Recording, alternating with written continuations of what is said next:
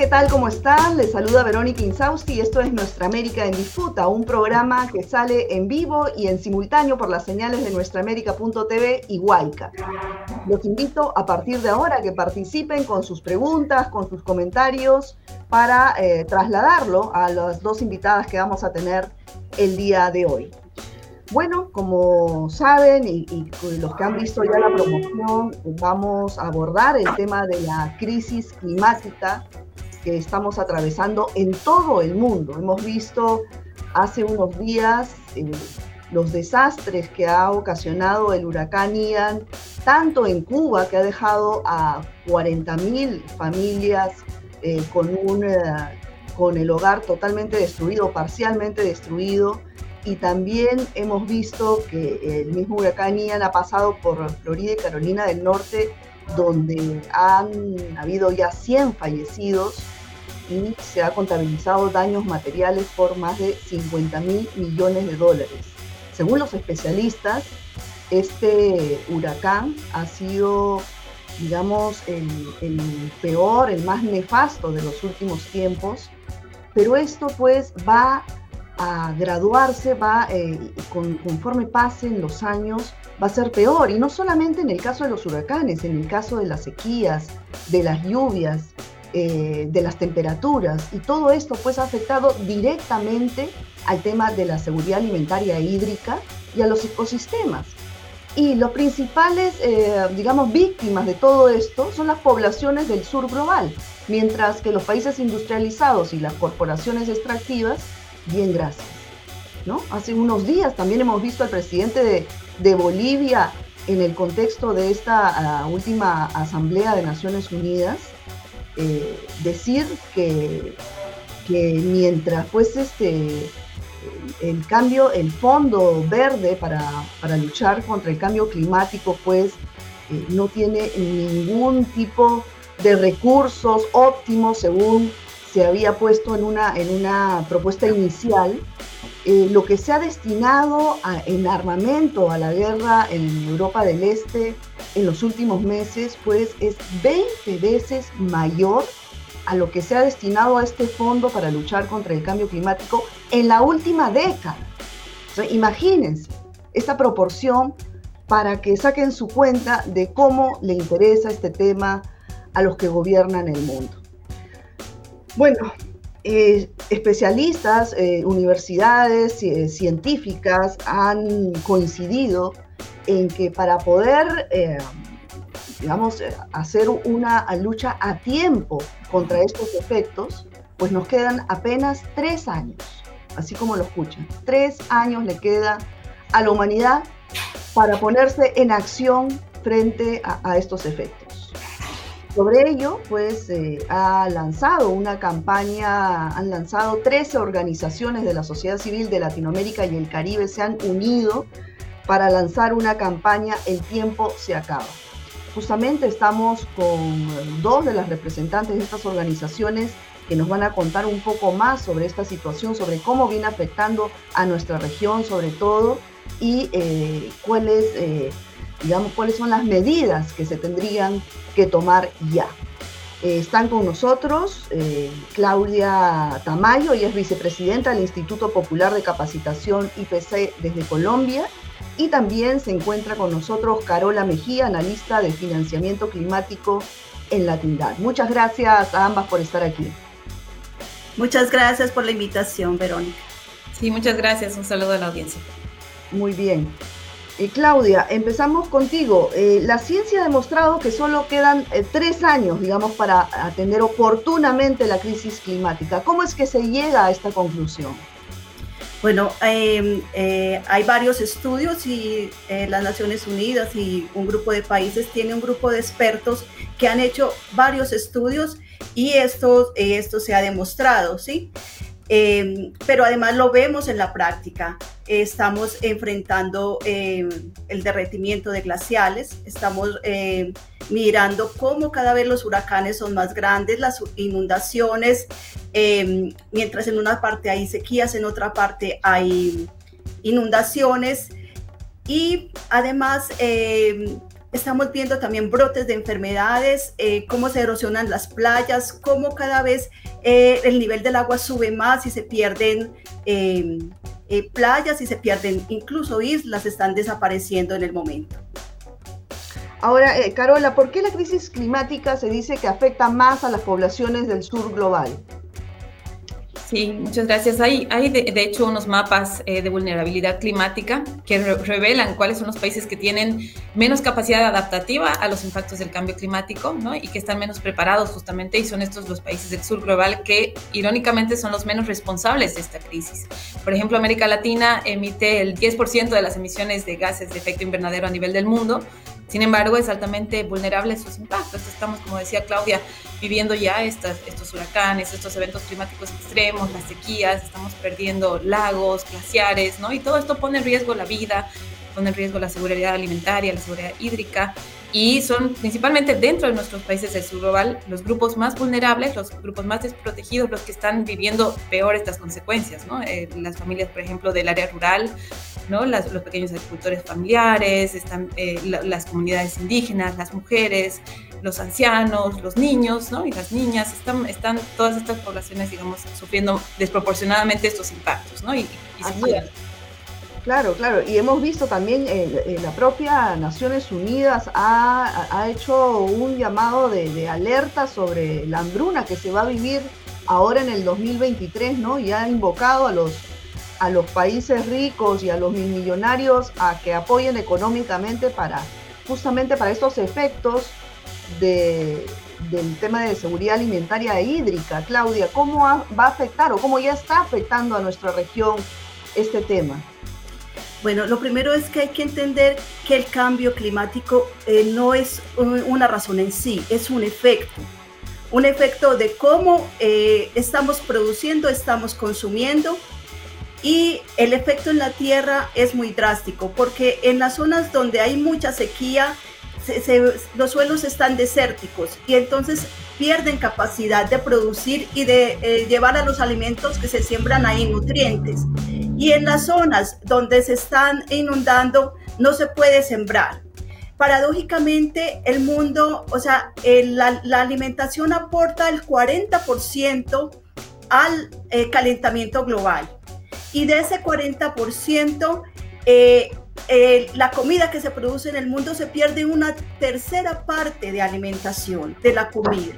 Y es muy paradójico porque estamos hablando de que hay un problema de eficiencia y de distribución porque se pierde la comida mientras hay personas con hambre, pero esto obedece a una racionalización, a una razón de que es necesario botar esa comida para que la alimentación no baje de precio. Es decir, hay una lógica perversa en, todo el fenómeno que estamos viendo y la naturaleza ya no aguanta. Es por eso que iniciamos esta campaña, que es una campaña de llamado urgente. Hemos dicho, si te quedan tres años de vida, ¿qué harías? ¿Te pondrías a hacer la guerra o te pondrías a sanarte?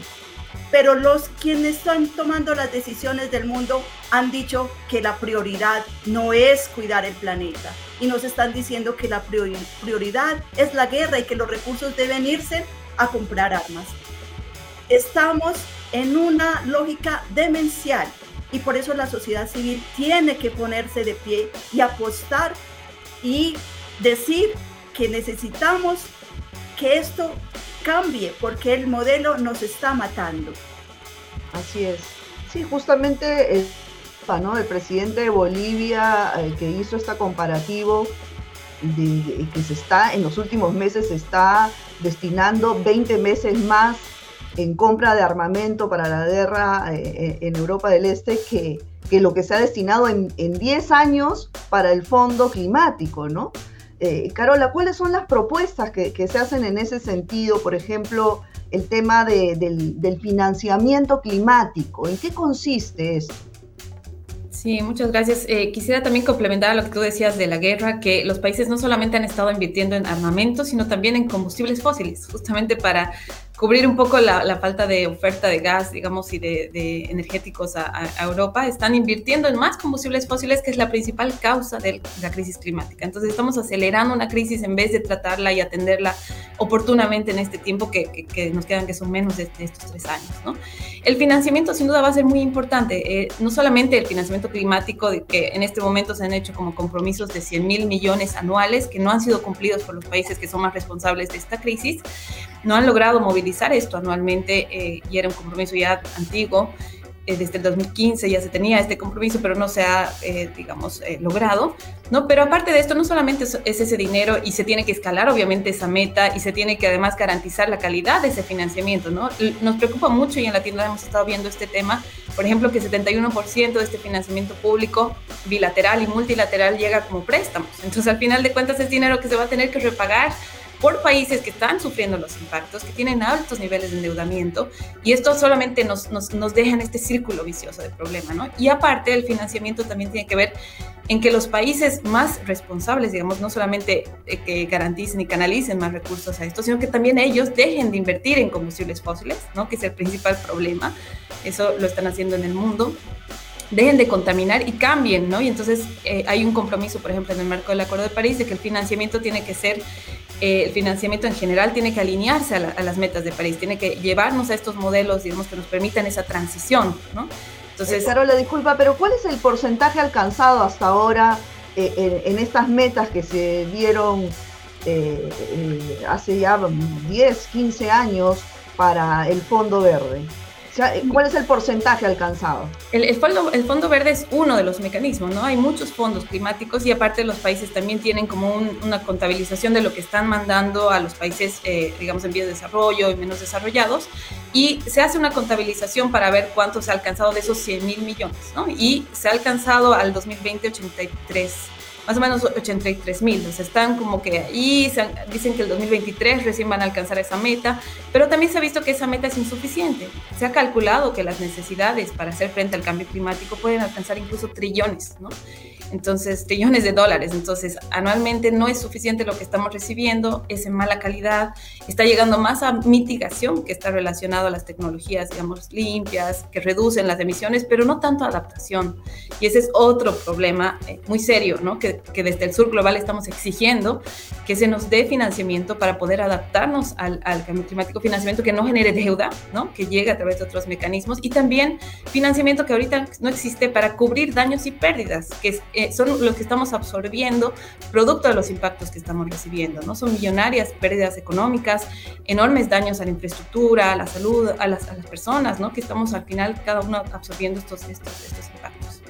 Así es. Claudia, y bueno, tu presidente, hemos escuchado al, presidente Petro también eh, hacer un, un, llamado para el cuidado de la Amazonía a sus homólogos de la región y lo hemos escuchado en, en la última Asamblea de Naciones Unidas hacer esta propuesta de, ok, nosotros los, eh, los eh, estados amazónicos cuidamos la Amazonía, la protegemos, ¿no? Pero eh, deuda por clima, ¿no? Hacer este, o sea, condónenos la deuda, los países a los que les debemos, el FMI, qué sé yo, para con ese monto poder hacer, digamos, un cuidado y, y, la lucha contra el cambio climático. Hemos visto hace poco ha salido una cifra terrible de la Red Amazónica de Información Socioambiental que dice que el 26% del territorio de la Amazonía ya está deforestada. estamos hablando de 54 millones de hectáreas y 255 millones de hectáreas están por deforestarse. Entonces, esto es algo urgente, ¿no? Eh, cuéntanos un poco eh, cómo es esto de cambiar deuda por clima, que es, eh, por, que es la propuesta de Petro. Bueno, como Carola ya, ya decía, los recursos que han llegado y los pocos recursos que han llegado para atender el cambio climático han llegado como préstamos, lo que ha implicado que los países se tengan que endeudar y entonces no puedan atender eh, la mitigación para poder pagar la deuda, que es un absurdo. Entonces, el presidente eh, Gustavo Petro creo que es muy consciente, de los eh, presidentes más conscientes del impacto climático y de que ya no nos queda tiempo, como dice la campaña, ya nuestro tiempo se acabó, es el tiempo de actuar. Sin embargo, hay posibilidades. Y eso es lo que queremos llamar la atención en la campaña, porque hay visiones que se niegan a aceptar que esto está pasando con una visión negacionista y porque eh, eh, se huye a, enfrentar esa verdad y se piensa que cuando hablamos de esto estamos causando terror. No, lo que queremos es decir cuáles son las prioridades, en qué es lo que se debe invertir ahora. Se debe invertir en la vida, se debe invertir en recuperar. Por eso trabajar cambio por deuda es una propuesta muy viable, además porque eh, el mundo está perdiendo el 15% del PIB en el deterioro de, las tierras porque ya no están produciendo. Si nosotros dedicamos recursos a recuperar la tierra, la tierra se va a recuperar y nos va a seguir dando más como siempre nos ha dado porque la tierra ha sido totalmente abundante y generosa con nosotros y nosotras y nosotros. Es necesario entonces cambiar el paradigma y entender que es el momento del cuidado. Y el cuidado requiere tiempo, requerimos tiempo para recuperar la tierra porque este crecimiento que no ha tenido límites y que se piensa que no tiene límites, lo que está es produciendo alimentos que nos están enfermando. Cuando em, eh, producimos alimentos para engordar más en las aves, para engordar más el ganado, esa carne que nos estamos comiendo nos está enfermando. Pero además también es necesario replantear el consumo porque la alimentación y cierta manera de alimentación también está causando ese daño y ese infecto invernadero. O sea, todo el planeta necesitamos eh, reconstruir la forma de vivir nuestras relaciones con la naturaleza y no pensar que todo está al servicio de nosotros. Los seres humanos tenemos que estar al servicio del equilibrio. Así es, así es. Aparte de, esta propuesta de Gustavo Petro Carola sobre el tema de cambiar eh, deuda por protección medioambiental desde la región, desde Latinoamérica y el Caribe, está el tema también de los DEX, ¿no? de los derechos especiales de giro, que el año pasado el FMI repartió a todos los países, sin embargo, muy pocos los lo han utilizado. ¿no? La mayoría los dejó en sus reservas federales, ¿no? en sus bancos de reserva, pero esto también, digamos, podría ser usado para, para combatir los efectos del cambio climático, ¿no? Sí, hay que visibilizar que no solo estamos enfrentando una crisis climática, sino realmente una crisis múltiple, ¿no? La pandemia, la consecuente crisis económica, la crisis eh, de alimentaria, la política, todas estas han conllevado a que estemos enfrentando una situación muy dura. Nuestras deudas han aumentado mucho en estos últimos dos años.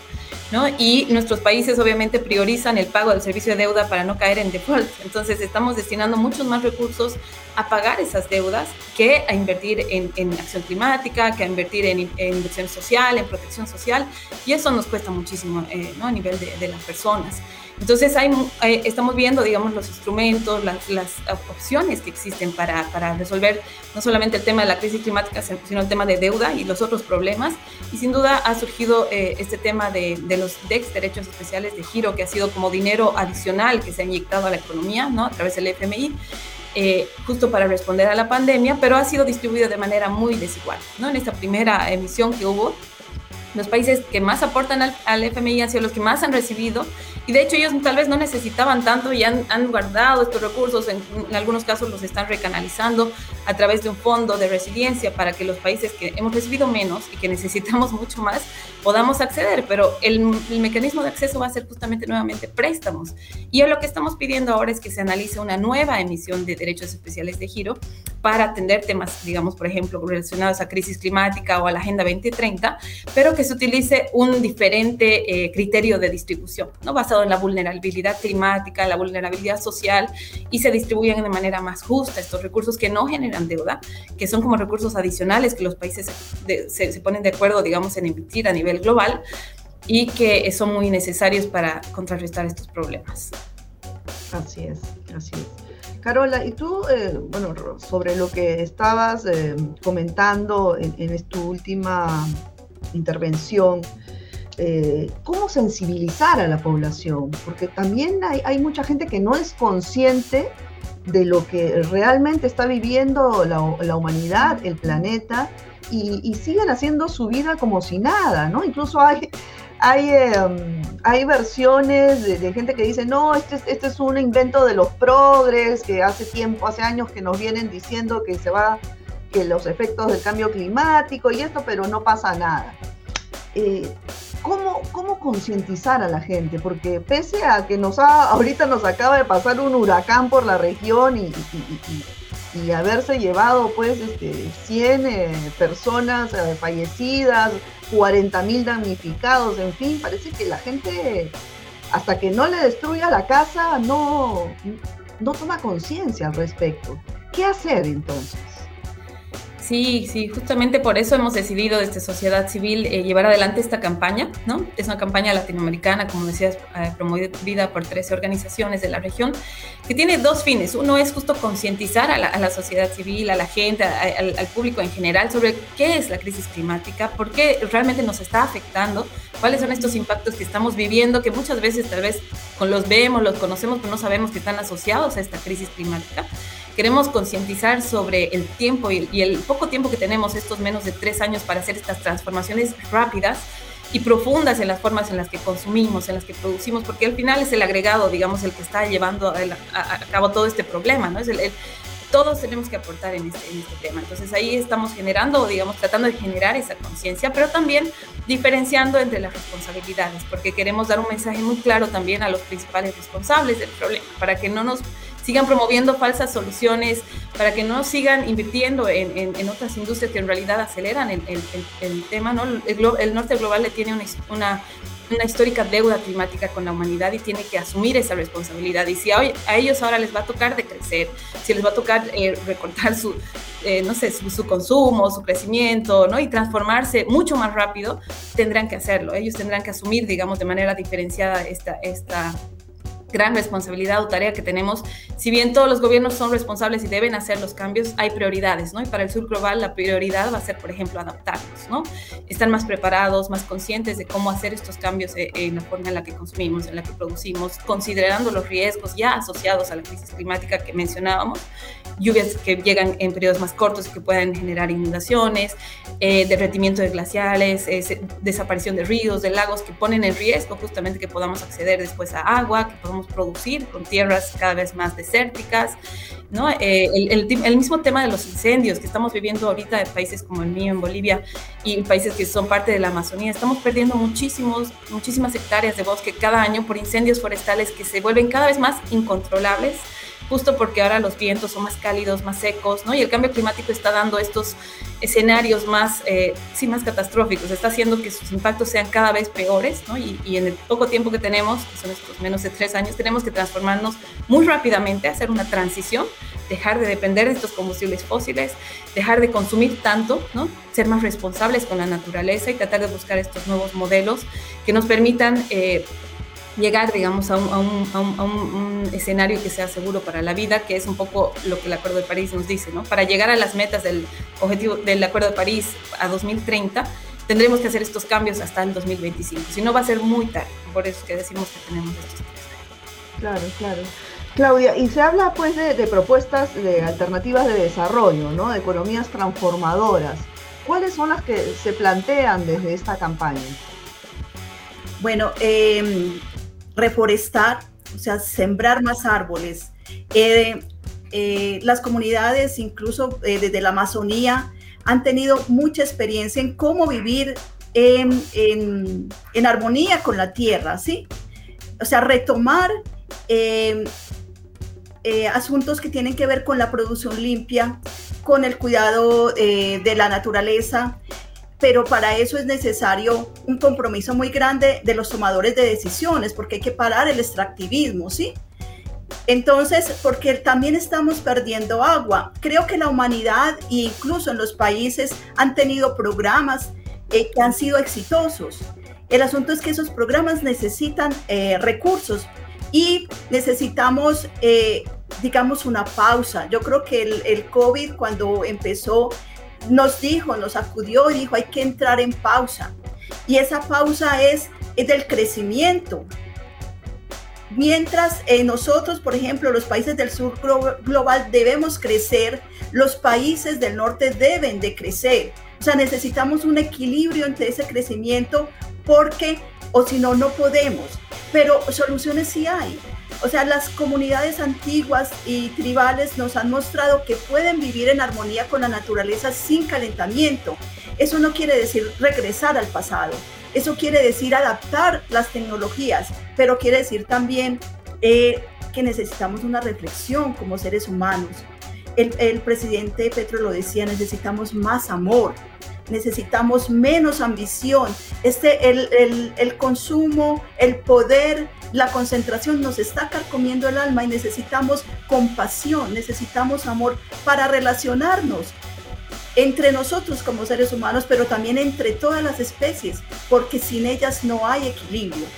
Entonces, creo que es eh, de alguna manera el retorno a, ver qué es lo fundamental, qué es lo esencial y deshacernos de cosas que consumimos que no son eh, necesarias, que al contrario incluso nos enferma y nos causan dependencias.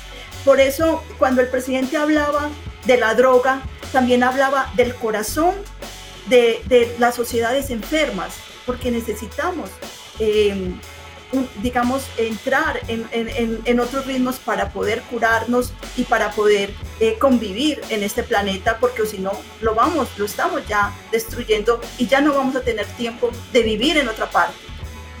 Así es, así es.